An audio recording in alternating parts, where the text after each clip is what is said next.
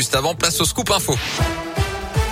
Et l'actu dans l'un, elle m'a connaît avec vous, Colin Cotte. Colin, bonjour. Bonjour Yannick, bonjour à tous. À la une de l'actualité, ce matin, il n'avait jusque-là jamais soutenu un candidat à cette présidentielle 2022 et c'est désormais chose faite. Nicolas Sarkozy prend officiellement position en faveur d'Emmanuel Macron et ce à deux jours du second tour de l'élection. L'ancien président s'était jusque-là bien gardé de soutenir qui que ce soit et surtout pas en tout cas la candidate de son parti, les Républicains, Valérie Pécresse, qui a obtenu un peu moins de 5% des voix lors du premier tour ce dimanche.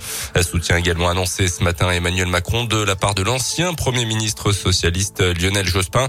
La campagne de l'entre-deux tours se poursuit évidemment entre le chef de l'État et son adversaire Marine Le Pen, interrogé hier notamment sur son projet de réforme de la retraite.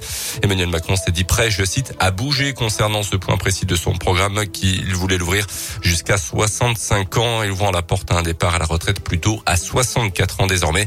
Marine Le Pen de son côté tiendra une conférence de presse cet après-midi sur le thème de la démocratie. Elle sera également invitée du JT de 20h sur TF1 ce soir. Dans l'un, ce mardi matin, la mobilisation en faveur d'un père de famille habitant du quartier des Vennes à Bourg-en-Bresse. Mobilisation devant l'école de son fils scolarisé en CP. Les parents d'élèves protestent contre l'expulsion du père de famille en Albanie, son pays d'origine. L'homme est en centre de rétention administrative depuis plusieurs semaines et pourrait être contraint de quitter le territoire français dans les prochains jours.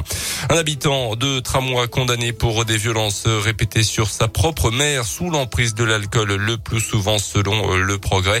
Âgé de 30 ans, il vivait chez elle en maintenant un climat de terreur selon le progrès, insultes, menaces et humiliations quotidiennes.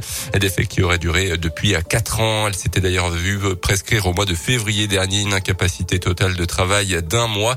Sans un mot d'excuse ou de regret, le prévenu a été condamné à un an de prison avec sursis, avec notamment une obligation de suivre des soins dans les prochains mois. Euh, les sports avec du euh, basket et la Gielbourg qui se déplace ce soir en championnat sur le parquet de Gravelines Dunkerque. Un match à suivre à partir de 20h. Une rencontre très importante contre une équipe nordiste qui figure un rang derrière la Gielbourg au classement. Une concurrente donc pour la qualification en playoff. Match à suivre en direct et en intégralité sur la web radio Gielbourg sur radioscoop.com. En foot, on suivra ce soir également le début des quarts de finale retour de la Ligue des Champions. Deux matchs sont au programme à partir de 21h. Real Madrid de Chelsea et Bayern Munich Villarreal. En foot féminin, encore un petit effort pour l'équipe de France de Corinne Diacre. Les Bleus peuvent confirmer dès ce soir leur présence au Mondial 2023. Un nul contre la Slovénie suffirait. On revient à l'élection présidentielle avec des votes insolites dimanche lors du premier tour. À Roubaix dans le Nord, un des électeurs a donné sa voix à Karim Benzema, l'attaquant lyonnais de l'équipe de France. En Mayenne, c'est un bulletin avec le nom de Jeff Tuge qui a été glissé dans l'urne. Merci.